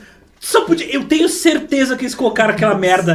Tipo assim, ó, um enorme dedo do meio, assim, no meio de Londres. Eu acho que embaixo tem, tem os dedos. É, assim, embaixo é os dedos fechados. Tipo, só podia ser um brasileiro de trollagem. Deve ser a mesma mentalidade do brasileiro que trabalha na Lucasfilm. Vocês estão ligados que tem um brasileiro que trabalha na Lucasfilm. Coitado Só que é um. cara agora. Não, não, não. É um brasileiro secreto, ninguém sabe quem é. Olha aí. Mas é um cara que ajudou no roteiro da trilogia Nova, das prequels. Porque é o cara que. Só por ca- pode. Por quê? Porque no episódio 1 tu tem Capitão Panaca, Princesa Amidala, tu tem Conde Doku, Cara, eu vou... tu tem Nabu, que é muito parecido com Nabunda. Tu, tu tem um eu brasileiro que. nunca tra- tinha pensado nisso. Tem um brasileiro troll que ajudou a fazer o roteiro do episódio 1, 2 e 3. Filha da puta. Então, Zotes, pro, pro, proceda. A gente a- acabou de falar da pica dos safras. Eu- Não, eu quero continuar falando dessa pica, velho, porque olha só. Em 2014, e ó, graças a Deus, ele não foi feito pela é, Grupo Safra. Ele foi comprado em 2014 por 726 milhões de libras, 2 ponto, não, 3 bilhões de reais. Tá bom ou não tá bom? Ah, vou lá comprar um prédio em Londres, usar o meu troco do pão. Cara, ele tem tipo mais de 50 mil metros esse prédio para escritórios.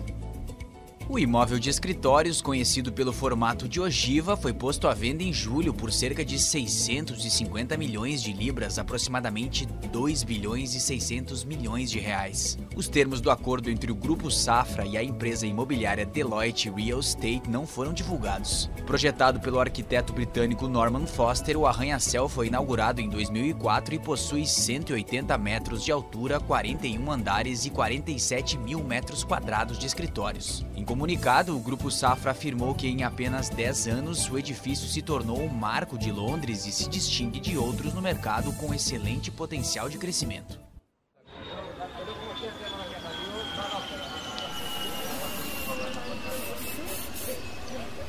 Tem um século de guerra civil, de protestos, Um, um século de cagada, de, governo treta. militar e de falta de industrialização. E de industrialização cartelizada pelas próprias empresas.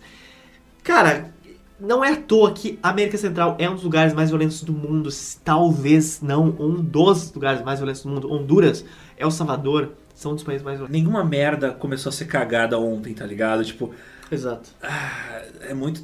Cara, essa- a situação desses países, assim. Não, isso, não, isso não parou de acontecer. Tipo, tudo isso que a gente tá falando ah, ainda tá rolando. Essas merdas, essas cagadas, essas, essas bostas, essas pessoas sofrendo, passando fome. Tu não tem motivos. Vivendo vidas miseráveis e desgraçadas. Estão lá, existem até hoje, tá ligado? A gente não tem registros comprovados de que tá acontecendo alguma coisa por trás dos panos, como a gente viu esses. Cara, pode estar acontecendo. Eu não posso dizer que sim, eu não posso dizer que não, mas eu posso desconfiar pra caralho com um século e mais de evidência. Vamos, vamos pensar o seguinte, Zotes. Num, Brasi- num país muito mais organizado que esses países, no caso, o Brasil, já rola propina pra caralho. Imagina Nessas merdas. nessas merdas desses países, tá ligado? Quando eu digo países de merda, é porque alguém transformou Velho, num quintal deles. Literalmente. Tu tenta não pensar naquela propaganda. "Oh, os Estados Unidos expandindo seus tentáculos no mundo, que visão idiota. Por, que cau- por causa que essa coisa de, de ser anti-americano é muito clichê. Mas, virou mas uma coisa muito. clichê, tipo, ai, É. ah, esquerdalha, coisa e tal. Às vezes o pessoal fala isso de maneira alienada. Mas daí quando tu vai procurar, tipo, nos livros de história americanos, não tô dizendo nem livros de história de esquerda, vai procurar, tipo, nos registros dessas próprias empresas, tu vê que, tipo, as merdas que elas fizeram é um bagulho absurdamente criminoso.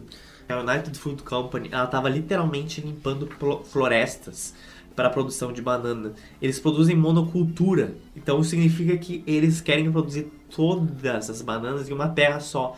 Então vai ser um campo só para produzir banana. Imagina até onde o, o teu olhar consegue alcançar o horizonte inteiro. Tudo ocupado por, banana. bananeiras.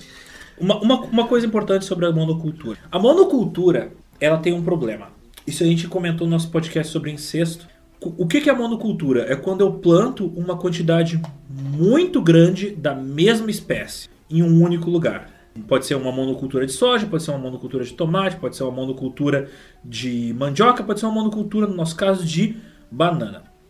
O, qual o problema com isso? Quando eu tenho um grande espaço, ou às vezes várias plantações em vários lugares, ocupadas por apenas uma espécie de banana, se existe uma doença que ataca ela, especificamente aquela espécie, tu não tem nenhuma variação genética que faz com que defenda aquela espécie. Aquilo tu, tu, vai se espalhar. aquilo vai se espalhar por toda, no- principalmente no caso da banana, que banana, o pé da banana é um clone do clone do clone do clone das bananas. Sim. Se um fungo, no caso, ataca uma plantação, ele vai pegar todas as plantas. Por causa que tu não tem, não tem diferentes variedades sendo plantadas. Sim, é a mesma coisa. Tu tem a mesma coisa plantada em todo aquele espaço. Na década de 70, os, labo- os laboratórios ah, biológicos da, dessas empresas, de, ah, no caso a Chiquita Banana, começaram a desenvolver espécies diferentes de banana, mas foram fechados em 1980. Por quê? Caraca. Por causa que a Chiquita Banana não estava interessada em acabar com essa história da monocultura. Sim. Ela preferia ir por uma via mais fácil. Não vamos criar uma defesa biológica contra as pragas, ou seja, plantar várias variedades de banana. Não. Vamos criar uma defesa química contra as doenças que atacam as bananas. Vamos investir pra caralho em agrotóxicos. Sim. E aí começa uma história violenta.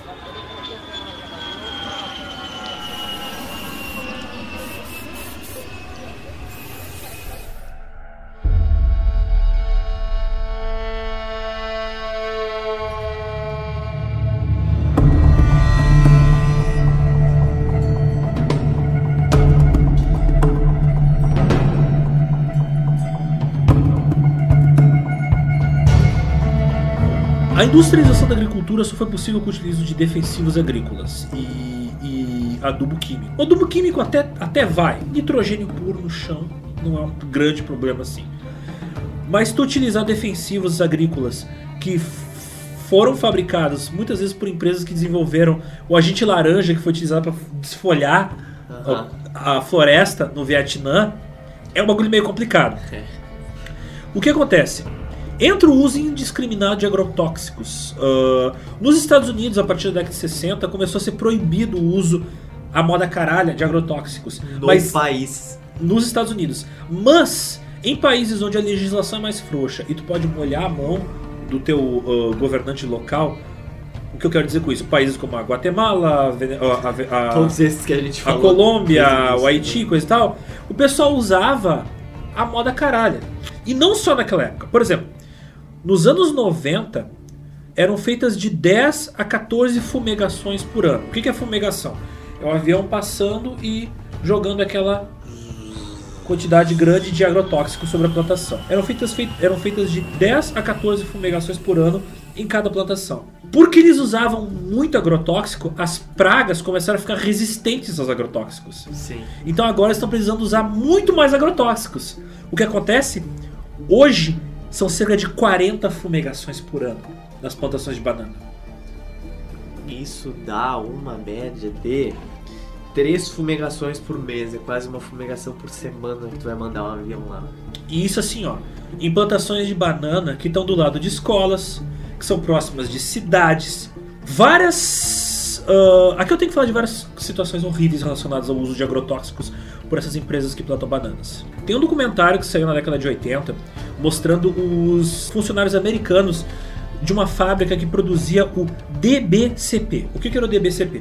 O DBCP é um defensivo agrícola que era, e se não me engano até hoje é bastante usado, para poder eliminar fungos e outras pragas que atacam as bananeiras. Já na década de, de 80, foi constatado que todos os trabalhadores dessas fábricas de DBCP eles ficaram estéreis. Não só isso, a pele deles Com- ficava manchada, como uma pessoa que tem vitiligo, Isso. por causa do contato com aquela substância química horrorosa. Sim. As empresas sabiam disso, mas elas viram que o custo dos processos que eles iam tomar era mais barato do que o custo para poder mudar o produto que eles iam produzir. Ah, mas- Então, o lucro que eles ganhavam produzindo aquele produto era muito maior do que a perda que eles iam ter se tivesse que pagar ah, por processo de viúva desses caras morrendo. Então eles continuaram produzindo essa merda. Por causa que na prática valia a pena. Financeiramente valia a pena para essas empresas. E o que acontece? Na Nicarágua tu tem milhares de trabalhadores uh, lutando por compensações até hoje por causa que uh, todos eles ficaram estéreis. Gente que não tem família por causa que eles ficaram estéreis por causa do uso disso. Não só isso. Os caras que fazem o. que pilotam os aviões, que, fa, que espalham o defensivo agrícola sobre as plantações de banana, tem casos onde eles apagam no meio, da, no meio do voo. Caralho. Tem aviões que caíram e os caras morreram por causa que esse bilhete. Por quê? Por causa que esses defensivos agrícolas, eles são tão fortes que eles atacam o teu sistema neurológico. Sim. Crianças estão nascendo dodóizinha Ah, é... e tu tem várias escolas ah, ah, ah, nos, últimos, nos últimos 20 anos sendo construídas para atender exclusivamente crianças que têm problemas de desenvolvimento físico e desenvolvimento psicológico. Por causa que os pais foram tão envenenados, os pais e as mães, né? Foram tão envenenados pelos defensivos agrícolas que os filhos saíram tortos. E com problemas psicológicos e com problemas neurológicos. São coisas que a gente tá falando década de 80, 90. Só começou a acontecer desde quando surgiram esses pesticidas. Pesticidas. Obrigado. Mas tu tá falando década de 80? Década de 80? Não, isso tá rolando até hoje. Não, então, não. Tipo, tipo, hoje, se tu for até lá, tu vai, tu, tu chega assim, ó, na avenida do seu Rosé, tá lá o filho dele estudando numa, numa escola de pau a pique e tá passando do lado um avião. não, é o que eu tá tô ligado? dizendo, isso- E soltando spray nessa merda. Isso foi trago à tona agora. Mas isso está acontecendo desde quando surgiram esses agrotóxicos e esses Sim, pesticidas Sim, sim. nessas épocas. Por que, que isso não surgiu antes?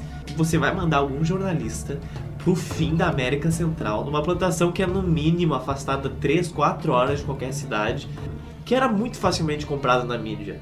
Década de 50, 60, porra, a censura naquela época era muito maior do que agora. E agora estão surgindo muitas dessas gentes que estão indo lá fazendo documentários, fazendo entrevistas, muitos desses agricultores estão se revoltando e estão falando contra. São plantações enormes que giram em torno daquela economia da banana. Então, tu não tem muito o que fazer. As Pode empresas sabiam que os agrotóxicos faziam óbvio mal. que sabiam. Só, só faziam a vista grossa por causa que o custo de tu trocar por um outro produto ou a outra, outra alternativa que eu falei, que é, por exemplo, ao invés de tu utilizar defensivos agrícolas, tu utilizar várias variedades de banana ia encarecer a produção, entendeu? Sim. Porque, por exemplo, quando tu utiliza apenas uma variedade de banana, tu, todo o teu maquinário É um só. é um só. Agora, se tu tem várias variedades de bananas sendo produzidas por uma empresa, por mais que pro consumidor final não mude muito, para a empresa aumenta o custo, porque vai ter que ter um equipamento mais complexo para lidar Sim, com uma diversidade. diversidade de espécies de banana. Então, E aí, e aí, gente, olha, só pra gente assim, ó, saber o nome dos bandidos. Os principais fabricantes desses defensivos agrícolas que destroem com a vida de comunidades, matam pessoas, envenenam pessoas, é a Singenta, a nossa amiguinha Bayer, que fabricou também o Zyklon B. bah, eu tô ligado. Bayer é uma empresa alemã. Se é Bayer, é bom. Então, o mesmo fabricante tua aspirina fabricou gás que matava os judeus e fabrica agrotóxico que mata colombianos. A BASF, que para quem é dos anos 80 se lembra, tinha cassete fabricada pela BASF. Então, essa empresa também produz defensivos agrícolas, filhos da puta. E a DOW, que é uma empresa que eu não conheço. Essa é bem famosa, né? Essa é bem famosa? Bem, eu bem não conhecia. famosa. eu não Mas aqui nos Estados Unidos, a, a base de cientistas dele é lá, né? Nenhum de nós aqui é biólogo, mas assim, quando você tem um produto químico que é feito na base de quase nenhum teste científico e ele comprovadamente causa pessoas com praticamente é, vitiligo, pessoas com infertilidade, pessoas com pro- bebês com problemas de nascença, cara, não tem muito o que, conclusão de chegar a não ser de que isso é um problema. Mas pensa que essas coisas surgiram no meio do século XX. E elas foram sendo refinadas, é como se desse updates no agrotóxico. Porque, cara, é só um update pra rodar melhor, entendeu? Tipo, tu não vai colocar um novo sistema. Porque não vale a pena. Cara, Sim, implementar um novo sistema que seja uma alternativa à utilização do agrotóxico é muito caro. o DBCP, que foi um dos fumigantes utilizados durante muito tempo, Foi o que eu falei? Isso, ele foi banido da agricultura dos Estados Unidos. E nos mamíferos ele foi comprovado da esterilidade masculina com altos níveis de exposição. Pode dar problemas mentais em crianças, foi comprovado e foi banido em 1979 de todos os lugares. Várias forças de ONGs ajudaram isso a se tornar algo ilegal. Só Mas- que mas o problema não foi só o uso deles, porque ele contaminou lençóis freáticos de águas subterrâneas Ah. que podem continuar anos. Tu tem gente bebendo água de poço que até hoje está É. contaminada com essa substância química. E isso a gente está falando de uma substância química. E todas as outras milhares de defensivos agrícolas que foram desenvolvidos nos últimos 20, 30 anos como alternativa a isso que foi proibido e que estão sendo usados e que dão problema nas pessoas, mas que ninguém denunciou ou ninguém percebeu ainda. De pessoas estéreis, de pessoas com problemas dessas substâncias. Tem muitas, principalmente nos anos 70. Teve uma matéria muito boa que eu vi no New York Times, uma matéria deles de 95, que fala de entrevistas que eles fizeram nos anos 70 no Paraguai, que estavam utilizando essa substância em plantações de bananas e que eles só conseguiram soltar agora. Que eles conseguiram ter os direitos da, da reportagem agora. E eles soltaram um, um cara chamado Mário Brito Dumas, que fazia plantações na cidade de Naranjal, no Paraguai.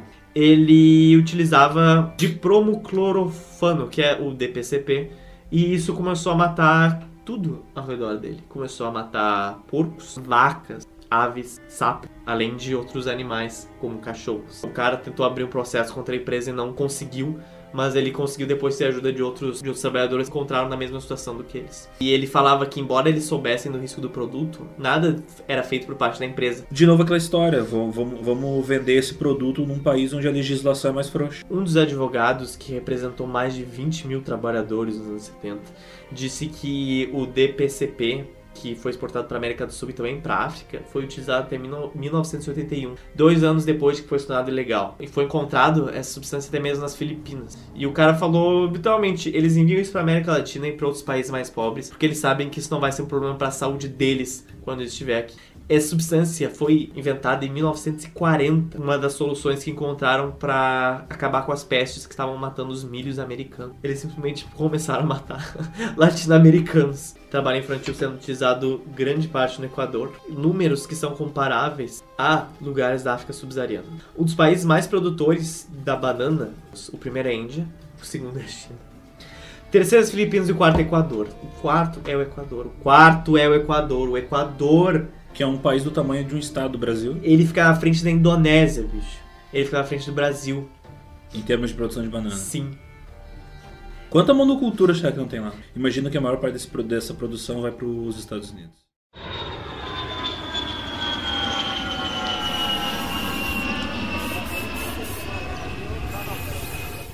Bom, vamos entrar agora pro cardápio da semana. Cardápio da semana. Nossa, dica cultural.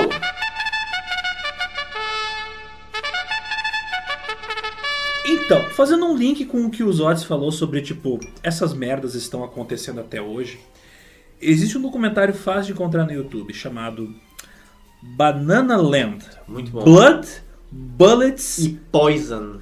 Esse documentário, ele é feito na, na sua maior parte de imagens contemporâneas. Por quê?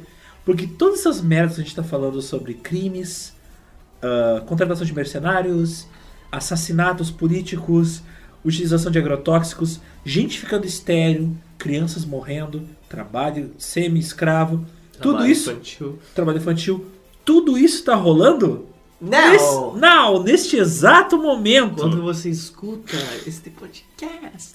Então talvez não o brasileirinho que está comendo uma banana, mas o americaninho que está comendo uma banana é, Ou in your cúmplice, ass. é cúmplice deste crime escroto, caralho. Take in your ass. E a outra dica cultural que eu vou dar é um livro assim que eu descobri que é um livro que eu tenho que ler, porque deve, deve estar na lista dos, sei lá, 50 livros que tu tem que ler na, na tua vida, que é um livro fundamental. Bom, bom. que é um livro chamado Banana Wars. Que apesar do, do título engraçado, ele é um livro que ele engloba tudo isso que a gente falou, das guerras e da- dos golpes e das empresas americanas invadindo ah, países da América Central e do Sul, mas também fala de todo o espírito ah, conquistador do Destino Manifesto que eu citei no início do podcast ah, e das histórias ah, das guerras americanas na América Central e do Sul no final do século XIX e início do século XX. E incluindo também algumas polêmicas que rolaram nos anos 80 com governos americanos financiando ah, golpes militares na América Central em troca, envolvendo umas cocaínas e uns Reagans aí.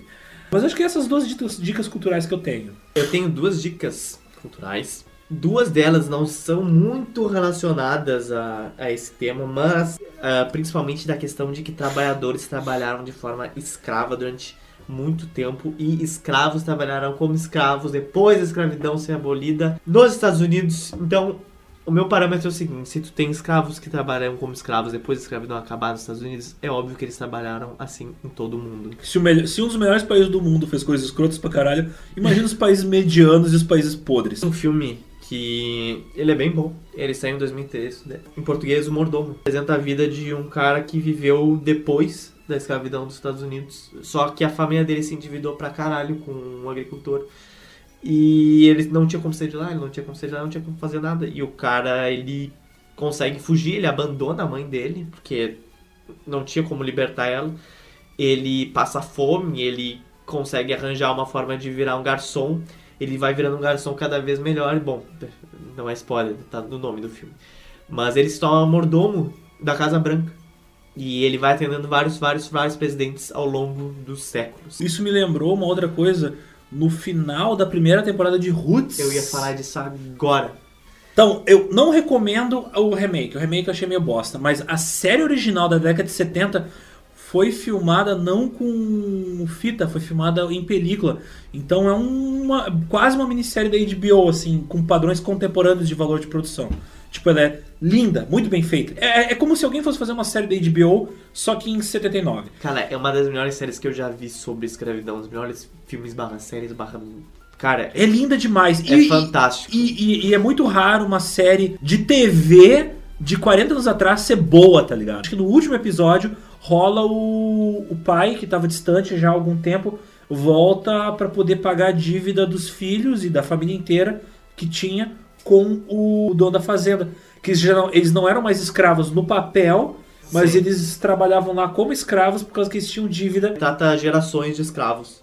Gerações de escravos. Come, começa com Kunta Kinte, que veio da África, aí depois 1750. a filha, a filha dele, depois o neto dele, depois os bisnetos. Isso, que aí acontece a abolição da escravatura, só que eles ainda ficam presos lá durante algum tempo. Em, em regime análogo à escravidão. É foda como eles, eles se libertam, agora eu lembrei. Bom. É, é, é muito bonita a série, é muito bonita. Segundo dizem, né, não sei se é verdade ou mentira, mas uh, to, tudo que aconteceu ali aconteceu com alguém, mas não necessariamente naquela família. Mas é, uh, é a biografia da família do... Alex Haley. Alex Haley, sim. Que foi o primeiro biógrafo do Malcolm X. Isso. Antes de encerrar esse programa, eu só gostaria de ir para quem está chamando na tele? Ah, a, gente, a gente recebeu uh, o nosso quadro Chamando na Tele. Que é os nossos comentários, os nossos queridos comentários que nós tivemos nos episódios passados. A gente já tinha gravado alguns episódios mais pra frente, então a gente não conseguiu colocar os comentários que saíram do episódio anterior na sequência. Mas a gente recebeu muitos comentários e muitas e muitas opiniões sobre o episódio do incesto na história. Eu vou sublinhar algumas delas, mas muito obrigado por todo mundo que ajudou e que gostou e que ficou surpreso. Que deu like, tema. que curtiu, que compartilhou. Mas. Teve até uns comentários meio bad vibe. Então, começando pela parte boa. O Lucas, ele falou uma coisa muito interessante que a gente não abrangeu muito, que é sobre a área das plantas.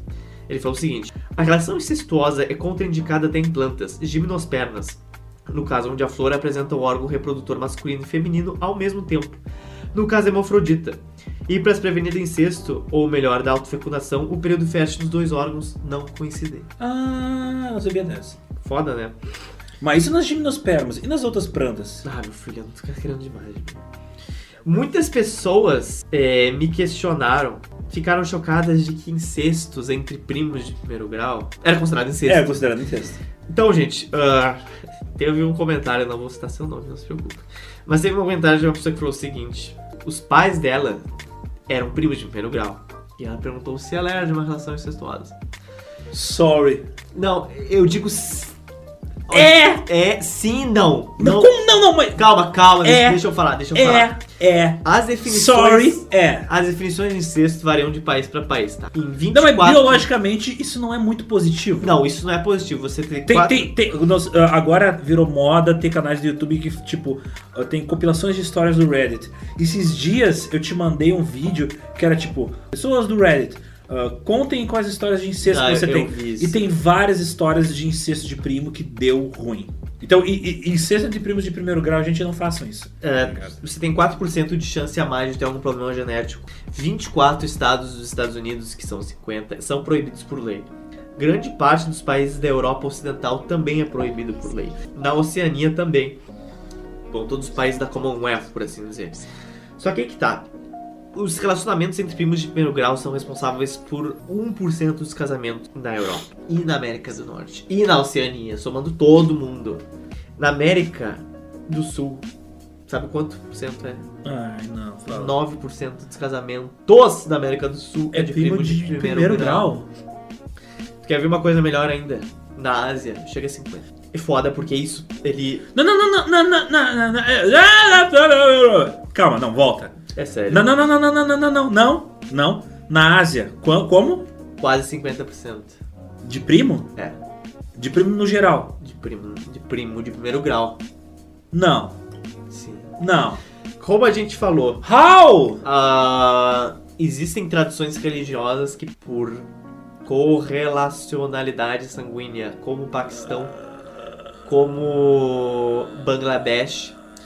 Só que eu fui por essa linha. Isso era comum antigamente. E grande parte das, grandes cidades é, asiáticas, hoje há 50 anos, não eram nada.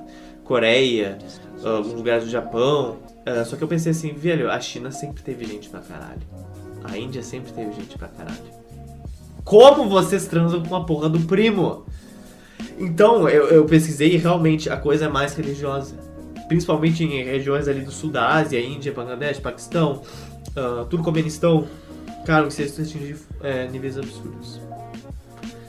Foda. Please just don't.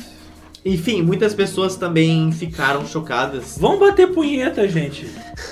Porra! Foda. Muitas pessoas falaram que ficaram chocadas com animais que não realizam incesto, como a gente falou, que eles evitam esse tipo de coisa. Assim, se tu der mais opções de, de sexo pro animal do que o irmão dele, ele certamente vai preferir. Ele vai preferir uma cabra, um cachorro, do que o irmão dele. Com certeza. Então, é, foda. Tem gente. Tu, tu nunca ouviu falar da história do. Aqui no Brasil também, a, a história da cabritinha. Não conhece a história de barranquear a cabritinha? Ai, velho, já. Eu Já ouviu eu- falar eu- dessa expressão Eu, já ouvi por isso. Que vem do interior barranquear a cabritinha? Ai, o interior Então- brasileiro é uma merda. Ah, Tem galera que nesse exato momento está barranqueando uma cabritinha. O interior do Brasil é complicado. Ca- Cara, que foda. Eu, eu só, tipo, só fui procurar nosso vídeo pra ler um comentário e eu só digitei incesto. E, tipo, apareceu um vídeo do Kid Bengala. Mas o nosso apareceu antes. o nosso apareceu antes. Olha Mas, cara, as, pe- as pessoas são doentes, velho. O que tem de pornô de incesto, velho? A gente tá na frente da, da, da- do Kid Bengala. Eu, eu, eu, não, eu não sei tu, mas eu não gostaria não de estar na frente dos, dos Sr. Kid Bengala. Peraí. Eu vou ler o último comentário de uma pessoa que resolveu ficar anônima. E tá no YouTube. Eu não sei se tu viu, mas. Não, não, eu não leio comentário. Abre aspas. Eu tenho uma família enorme. 108 primos. Uou. Além de casos bem curiosos. Compre uma televisão, pelo amor de Deus! Tenho, por exemplo, um tio, em- abre aspas, Val, que acabou com uma guerra entre o meu avô e o cunhado dele. A guerra foi pra valer mesmo, típico do interior da Bahia. E a causa foi que esse cunhado, tio Nel, se casou, se ajuntou com ambas as irmãs do avô Rock. Sim, meu tio Nel era bigâmio e teve 32 filhos com as minhas tias avós. O meu tio Val, filho do meu avô Rock, acabou com a guerra ao pedir sua prima Lila, filha de Nel, em casamento. O que obrigou meu avô e seu cunhado, meu tio Nel, a sentarem para negociar uma trégua. Acertaram o casamento e assim se fez a trégua. Tio Nel morreu em 89 e suas esposas, minhas tias avós, tia Ana e tia Rita, nunca brigaram e viveram juntas por quase 30 anos, até a morte de tia Rita há 3 anos. E deixaram uma prole enorme no mundo. Até hoje acontece de pessoas desconhecidas me pararem para cumprimentar na rua, por saberem quem eu sou, E eu sem saber de que se trata de um primo ou primo. Estou seriamente pensando em formar uma sociedade secreta familiar. tua cara. Eu não tinha olhado pra tua cara. É, ele é do interior da Bahia, como deu pra perceber. Eu sei que o pessoal no interior tinha bastante filho. Tipo, meu, minha mãe, eu acho que tem 12 irmãos, meu pai deve ter uns 14. Mas. Caralho, velho. Interior da Bahia Stories, interior de Bahia Things. Comprem uma televisão, pelo amor de Deus! Vai nas Casas Bahia, paga e faz em 15 prestações. Cara, eu, eu adorei que esse foi um assunto que ninguém esperava, então, enfim. O último questionamento que a gente recebeu foi se a Elizabeth não era casada com o primo dela. Mas ela é casada com o primo de terceiro grau dela. Então, tecnicamente, não é considerado mais incesto Ainda assim. com o príncipe de Wales. Ainda assim é bizarro, mas assim, não, não é considerada incesto em si. Tem que fazer que nem os filhos da Diane, os filhos do, do- da Diane com o príncipe Charles, que foram lá, casaram com umas gatas que eram de fora da família real, não tinham nenhum gene torto. Vamos fazer uns filhos mais ricos, Mais de boa, gene- mais geneticamente. prole. Vamos fazer uns filhos mais geneticamente ricos, gente. Boa, é isso. Temos um- uma pizza bananesca. Temos uma pizza de banana. Cá está. Lembrando que, para ajudar esse programa, você pode. Lá vai ele pedir dinheiro de novo. Você pode também, o corpo. Não é pro podcast. Para nos ajudar a produzir este e outros programas, você pode conferir no nosso Apoia-se. A partir de R$ reais mensais, você nos ajuda de forma muito boas. E você não sai de mão abanando. Você também ganha grandes recompensas. E se você for uma pessoa ambiciosa na sua vida, nós temos recompensas ambiciosas para você. Isso soou como uma ameaça. Não, mas, mas a gente tem umas boas recompensas para valores um pouco mais. Eu Fato. tenho uma proposta que você não pode recusar. O Geopizza sai de duas em duas semanas. Você pode nos ver no nosso site, geopizza.com.br, no nosso Spotify. Só Ou- pesquisar Geopizza. Também no YouTube, essa caixinha retangular maravilhosa cheia de magia. É, vocês estão aprendendo uma coisa muito incrível se vocês não estão vendo no YouTube. Tipo, só, só olha, tipo, rapidão, agora, porque vocês vão entender o que eu tô falando. Muita, muita coisa. Ah, é pior, sim. Esse episódio tem um personagem interessante aparecendo na, na tela de vocês. Enfim. E ah, vocês podem assistir também, quer dizer, ouvir pelo iTunes também. Então, ah, se vocês curtem ouvir pelo iTunes, é legal, o nosso áudio é bem feitinho, a gente grava com qualidade. Mas, se vocês assistem o podcast no YouTube, muitas das coisas que a gente fala são complementadas com gráficos, imagens que Isso. adicionam informações importantes ao tema do qual estamos falando. Embora eu seja que a gente precisa pegar ônibus, a gente precisa lavar a louça, às vezes na rotina de trabalho a gente fica tanto tempo no PC, né? Que às vezes vale a pena deixar a aba minimizada e deixar a coisa rolando e dar uma olhada para nossas caras. Mas, mas não, mas não tem aquelas séries da Netflix que eles chamam que é a série pra ficar. Que tipo, tu deixa na TV rolando e às vezes tu olha com o canto do olho pra ver o que tá acontecendo na série. Cara, a minha. Eu tive uma professora de então, ilustração. você pode fazer isso com o nosso podcast. Eu tive uma professora de ilustração que ela tinha um plugin que ela minimizava o Netflix e deixava, tipo, no- e ela desenhava. Ela viu, tipo, uma série inteira fazendo um retrato. Isso é uma falta de respeito tão grande pro pessoal Eu que também se achei. dedicou pra filmar uh, e, e atuar numa série, tá ligado? 4K, assim, pra fazer isso. Bah, que tristeza, velho. Enfim, temos um programa. Uma banana. Uma pizza de banana. Temos uma pizza de banana. Potássio. Tchau!